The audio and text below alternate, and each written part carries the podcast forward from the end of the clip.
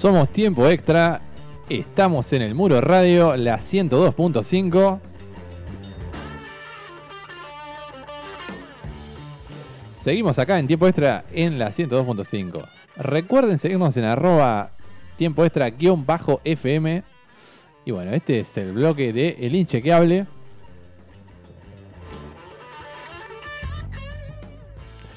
Que bueno, estamos homenajeando un poco, musicalizando al estilo Julián López, así después lo escucha. Eh, le mandamos un gran saludo nuevamente. Bueno, vamos a arrancar con la historia. En este caso, seguimos con el US Open. Tenemos el inchecable justamente para homenajearlo a Juli, un inchecable que mandó él. Así que, bueno, después será. Lo tendrá que escuchar cuando, cuando le toque. El inchequeable. La última vez que Roger y Rafa no participaron de un Grand Slam. Debe haber pasado bastante tiempo. La verdad que como título bastante fuerte. Dice, el US Open 2021 sigue sufriendo bajas de peso. Y una de las últimas fue la de ni más ni menos que Rafael Nadal. Pero no es el único, ya que Roger Federer tampoco podrá decir presente en el último Grand Slam del año.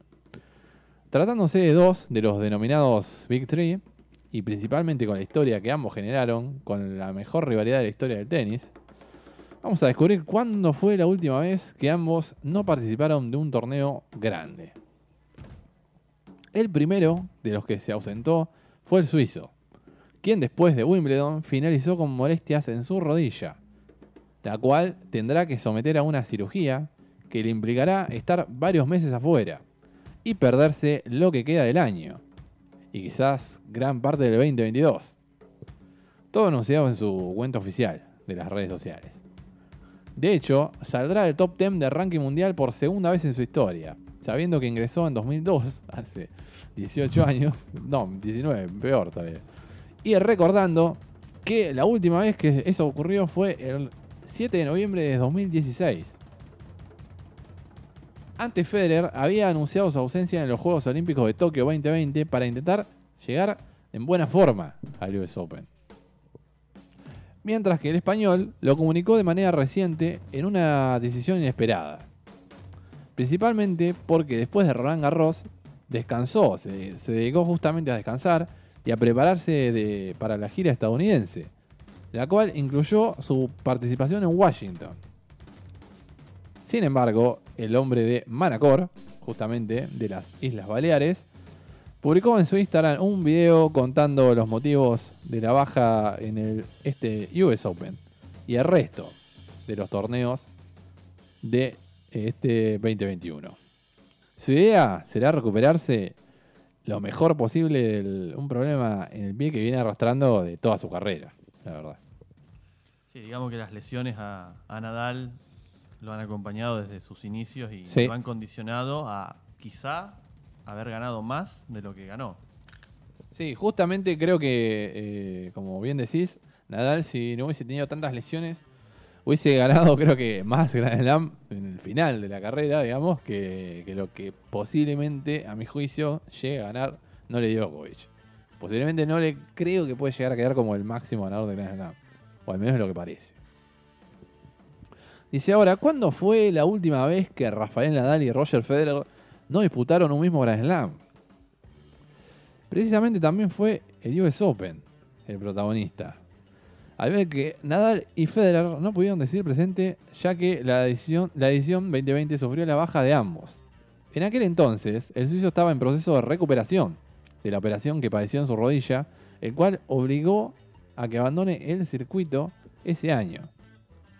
Pareciera que involuntariamente el abierto de los Estados Unidos eh, parece ser el escenario a temer por ellos. Bueno, eso es lo que dicen acá, digamos, en la noticia.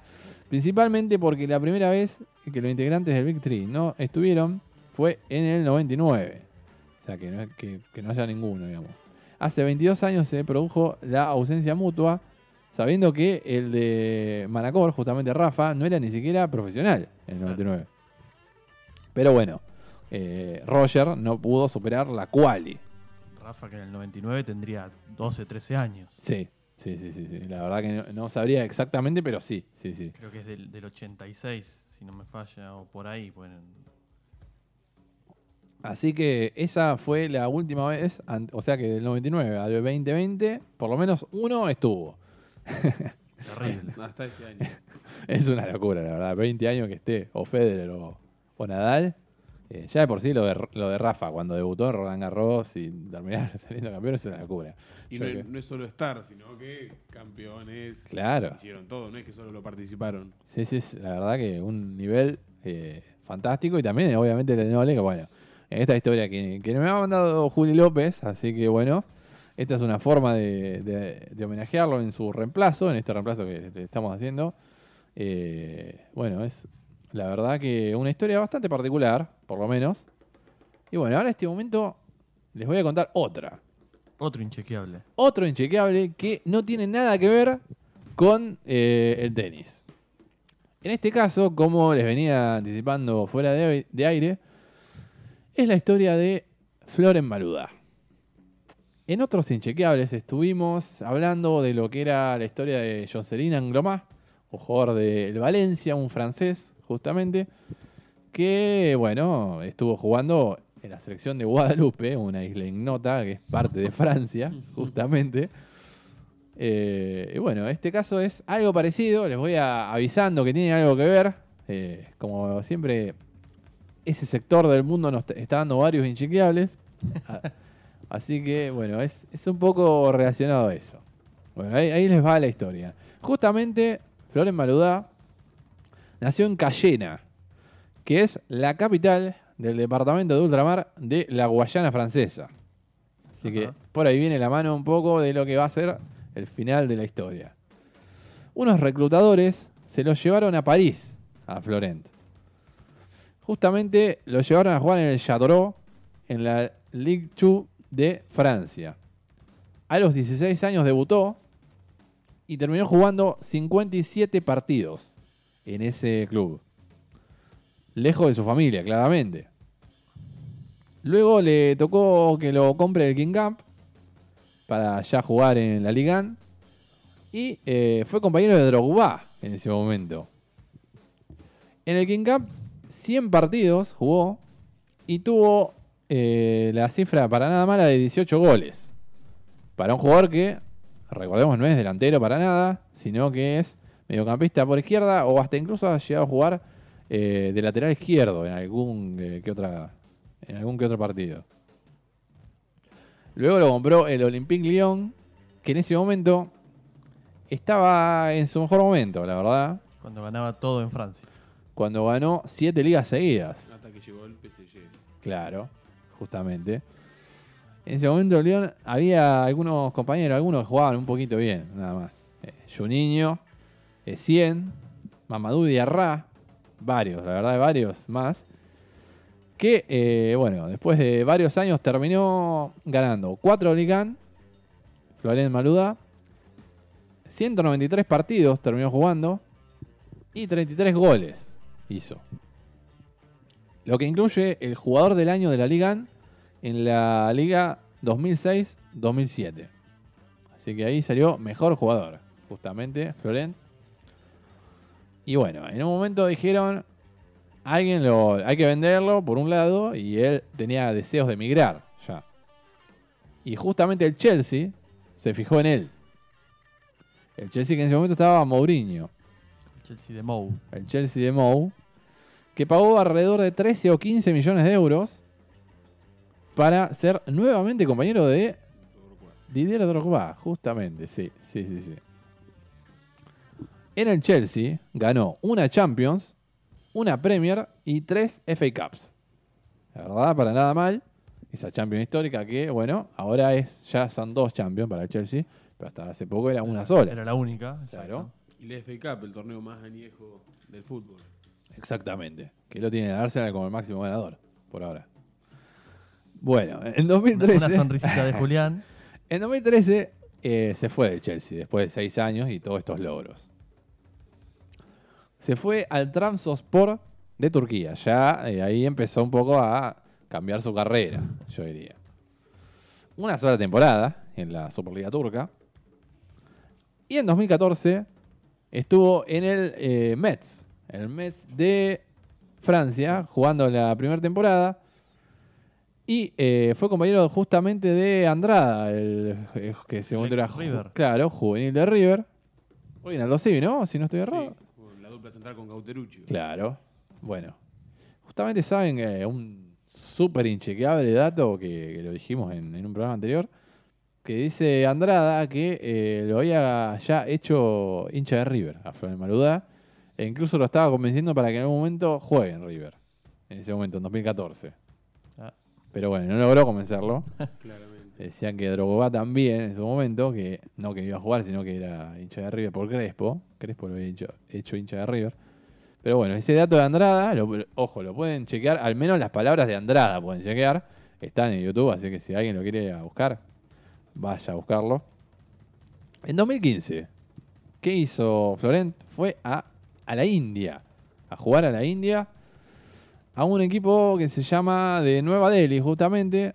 Jugó dos años, un montón, la verdad, Florent Maludá. Cuando a la India habían ido algún par de jugadores Sí, sí, más sí. tratando de promover la liga que no funcionó. Sí, que no funcionó. Bueno, Trezeguet, por ejemplo, jugó en un momento. Varios españoles. Sí, sí. En un momento habíamos hecho un inchequeable justamente de la Superliga India, porque la verdad que es da para, daba para un inchequeable, lo tenemos ahí cargado. Recuerden, por si alguno no lo sabe, estamos en arroba tiempo extra guion bajo FM, ese es nuestro Instagram.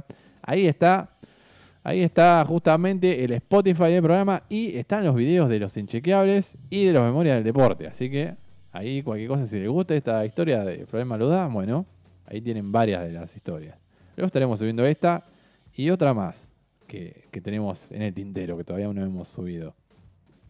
En 2017 estuvo en el Wadi de Egipto, ya el más extraño para mí todavía, porque, bueno, por ahí, por ahí lo de la India era extraño, pero eh, había muchos millones. Claro. Ya- se fue a conocer las pirámides. Ya Egipto, ya la verdad que no sé qué fue a hacer. Pero bueno, 18 partidos jugados, 3 goles. Entre que ya obviamente era un jugador veterano. No era lo mismo para Florent. Y luego de este paso por el, el club egipcio, se fue a retirar en 2018 al Differdang de Luxemburgo. La verdad, ese dato inchequeable, pero bueno, eh, también una, una carrera súper inchequeable de Florent Maluda. Las lesiones no dejaron que juegue mucho, la verdad, en, en todo ese semestre que estuvo retirándose. En el, La gira final, digamos. Claro, en, en la Liga de Luxemburgo. Pero bueno, en el Principado. Pero bueno, eh, cinco partidos jugados y tres asistencias dentro de los cinco partidos. Hay que ver que obviamente el nivel no es muy bueno. Yo Claro. creo que Florent eh, vuelve hoy a jugar y también mete tres Con, asistencias. con un pie atado era. Sí, ya era, un, era el Diego Maradona. Hacía la diferencia. Sí. Pero bueno. Y bueno, el dato por ahí de color viene ahora, pero no nos anticipemos, porque primero vamos a repasar la selección francesa, cómo le fue a Florent Maludá. Debutó en 2004. Jugó las Copas del Mundo 2006 y 2010. Fue subcampeón en 2006 e incluso le cometieron el penal que convirtió Zidane picándola en No ese me momento. de eso. En 2010 metió el único gol de Francia, que fue un fracaso, Fracaso. rotundo. En Sudáfrica 2010, Francia. Le metió un gol a Sudáfrica, que perdieron ese partido 3 a 1. Y jugó dos Eurocopas, 2008 y 2012. En total, 9 goles y 80 partidos jugados para Florent Maludá. Pero lo inchequeable, lo, más inchequeable de todo, no es que haya jugado en la Liga de Luxemburgo o en la Liga de Egipto, sino que decidió vestir los colores de la selección natal, de la selección de Guayana francesa, Florent Maludá. En el año 2017, Florent decidió jugar en la selección de, de Guayana francesa. Recordemos para que si alguno no sabe, está afiliada más allá de pertenecer a Sudamérica. Guayana francesa no es un país independiente, sino un departamento de ultramar de Francia. Y está eh, afiliada a la CONCACAF, no juega con Mebol, más allá de pertenecer a Sudamérica. Jugó cuatro partidos, incluyendo la Copa de Oro, justamente, la Copa de Oro. El tema es que FIFA no dejaba que haya eh, justamente jugadores que repitan, o sea, que jueguen en un país y de la nada jueguen en otro. Más allá que la Guayana Francesa en sí no es un país, como Era dijimos. darse el gusto con los amigos de la infancia, más o menos. claramente era darse el gusto para él, que había nacido en Cayena, como dijimos, en Guayana Francesa. Bueno, la verdad que eh, jugó un partido de la Copa de Oro, un gran, eh, bueno, un gran torneo, el gran torneo al menos de la CONCACAF, 0 a 0 con Honduras. Y bueno, los hondureños fueron enseguida al TAS. Y el TAS le dio por ganado 3 a 0 el partido a Honduras. Así que, eh, más allá de haber logrado jugar la Copa de Oro, no pudo hacerlo de la mejor forma en el sentido que, bueno, eh, el partido fue 0 a 0, pero en los papeles fue 3-0 para el equipo hondureño, el país de Honduras. Así que bueno, bueno, esa es la historia de Florén Maluda. No sé si ustedes sabían algo de todo esto. No, no, la verdad. Y, menos, me- y no me esperaba ese final tampoco. menos. Un final muy, muy inesperado que se relaciona con la historia de Jocelyn Anglomá que contamos anteriormente con eh, la isla de Guadalupe, que jugó en la selección de Francia y jugó en la isla de Guadalupe. En la selección de. También, otra selección súper inchequeable prácticamente. Habría que ver si Francia tiene que jugar con jugadores nacidos en su propio territorio continental. ¿Qué equipo pondría? Sí, Tiene muchos jugadores nacidos en otros países. sí, tiene demasiado. Más de la mitad. Sí, sí. Un tití hasta nació en Camerún, que vos decís, bueno, Camerún puede llegar a jugar el Mundial. Puedo decir un ejemplo, pero Sí, hay sí, miles sí. de ejemplos. Eh, en, otro momento hablamos de Lilian Turán, por ejemplo, que nació en Guadalupe, justamente en la isla. Eh, Tomás Lemar nació en Guadalupe. Digo, estoy repasando los de Guadalupe porque me acuerdo que fue el- uno de los anteriores inchequeables hace dos o tres programas. Pero la verdad que sí. En algún momento seguramente hagamos un inchequeable de eh, selección de Francia con todas las nacionalidades, las verdaderas nacionalidades de, de los... Higuaín de 9. Es- no, no, pero con los que realmente han jugado en la selección de Francia y que no han nacido en Francia. Eh, y también podríamos hacer uno con la selección de Bélgica que tiene una historia muy parecida. Porque Sí. eh, mucho con el recordado Congo belga, hoy en día República Democrática de- del Congo. Eh, sí, la verdad que hay, hay demasiados jugadores que han pasado por, por esas selecciones solo por ser europeas y no han representado a, a su origen. Bueno, ojo, Alemania también. Alemania también. Se me ocurre que Holanda. Y Holanda tiene a Surinam, por ejemplo, que Sí. también estuvo en uno de los inchequeables. Que varios, eh, por ejemplo, Seedorf nació en Surinam. Sí. Hay varios también. Y Alema- Alemania tiene otro caso para el inchequeable, que bueno, lo, anticipo un poco, que ya Juli López lo quería contar la otra vez, creo. eh, que por ejemplo el tema de que Boateng, los dos hermanos jugaron en contra. Claro. Los dos habiendo nacido en el mismo lugar. Bueno, uno jugó para Ghana, donde nacieron, y el otro para Alemania. Así que bueno, bueno, este es el her- hermoso mundo del inchequeable que, bueno, Una de las No. secciones preferidas de- del público. hoy que sí, sí. sí. participamos en el programa, podemos decirlo. Por lo menos de mi parte. Sí, sí, una de las secciones más rebuscadas que bueno, tenemos acá en, en tiempo extra y, y que la verdad que estamos muy, muy contentos en hacer esta sección. Así que bueno, bueno, eh, nos vamos a una pausita, vamos a escuchar un poco de Charlie García y volvemos.